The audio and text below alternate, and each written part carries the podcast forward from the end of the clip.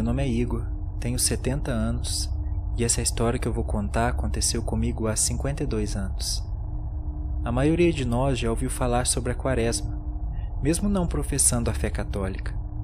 Nós católicos celebramos este tempo simbolizando os 40 dias que Jesus passou no deserto. Ele sofreu tentações, fez penitências, orou e encontrou com o demônio. Sim, eles ficaram frente a frente por diversas vezes. A Igreja acredita que é de extrema importância se lembrar desses 40 dias, nos ensinando a fazer um exame de consciência e penitências, assim como Jesus fez. Acredita-se que isso ajuda no nosso crescimento espiritual e na nossa conversão à verdadeira fé. Alguns dizem que nessa época, assim como o demônio estava solta para tentar Jesus, ele também está solta em cada quaresma celebrada. Talvez você pense que isso é um mito, mas eu não me importo. Depois do que eu presenciei, nunca vou duvidar que a presença da besta se torna mais forte nessa época do ano. Eu tinha 18 anos e morava com meus pais na fazenda. Nós tínhamos uma situação financeira muito boa. Com o passar do tempo, eu acabei me apaixonando pela empregada que meu pai havia contratado para ajudar minha mãe a cuidar da casa. O nome dela era Amanda. Nós acabamos tendo um caso às escondidas, e esse caso acabou tendo frutos. Algumas semanas após o ocorrido, ela veio me contar que estava esperando um filho meu. Eu fiquei sem reação na hora. Já trabalhava desde os meus 12 anos, mas mesmo assim, isso seria um escândalo para a família. Mesmo sabendo disso, eu decidi enfrentar as consequências e contar tudo para os meus pais. Eles simplesmente não aceitaram. O herdeiro da família ser filho de uma empregada meu pai olhou bem nos meus olhos e disse que essa criança seria amaldiçoada, pois não teria um sangue puro. Nessa hora eu dei um soco no rosto dele. Jamais aceitaria que ele falasse aquilo de novo. Fiz Amanda arrumar as coisas dela e mais tarde fugimos daquele lugar. Os meses foram passando, a barriga dela estava cada vez maior. Com minhas economias, comprei um sítio nós passávamos muitas dificuldades, mas estávamos bem. O dia do parto chegou e, para nossa tristeza, o bebê não sobreviveu. A parteira nos disse que o cordão umbilical se enrolou no pescoço dele, o enforcando.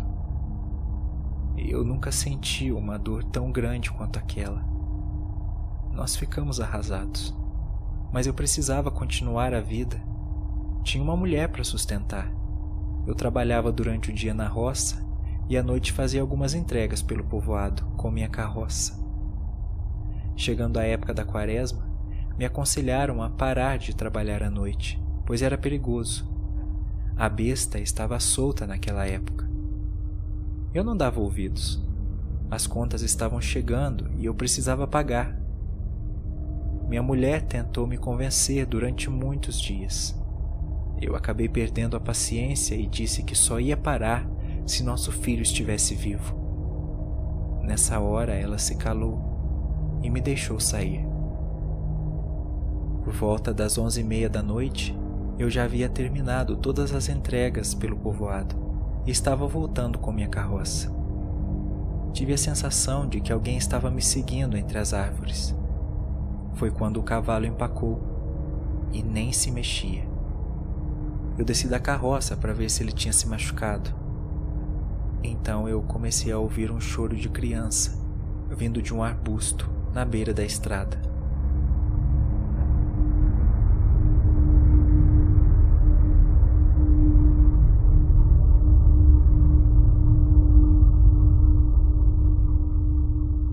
Fui me aproximando do arbusto bem devagar.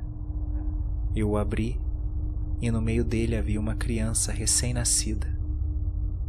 Comecei a ter calafrios. Quando toquei a criança, uma mão escura me segurou. Olhei atrás do arbusto e me deparei com uma criatura chifruda, de uns dois metros, com olhos amarelos e dentes muito brancos. Eu não conseguia gritar, a minha voz havia sumido. Era o demônio e ele estava me segurando. Não conseguia me soltar.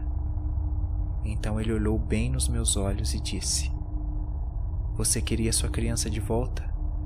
Ela está aí. Pode levá-la. Mas tudo tem um preço. Nessa hora eu consegui gritar Credo em Crux, que significa Creio na cruz. Depois disso, ele me soltou e eu subi na carroça. O cavalo saiu em disparada e eu fugi daquele lugar. Eu cheguei em casa sem força nas minhas pernas. Amanda se desesperou e começou a perguntar o que havia acontecido. Eu contei para ela e disse que precisávamos orar imediatamente, pois a besta estava atrás de mim. Naquela noite nem dormimos. Oramos até o dia amanhecer.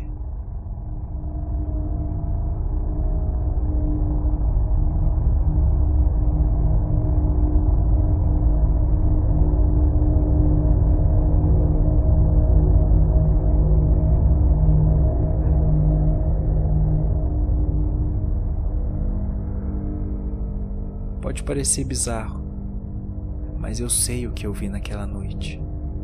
Estive de frente para o mal, assim como Jesus também esteve. E acredito que o demônio está mais presente na quaresma.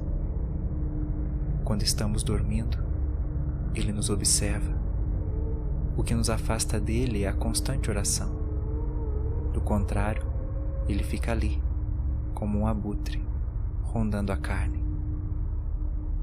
Eu sei disso. Eu senti isso. E você? Já fez sua oração hoje?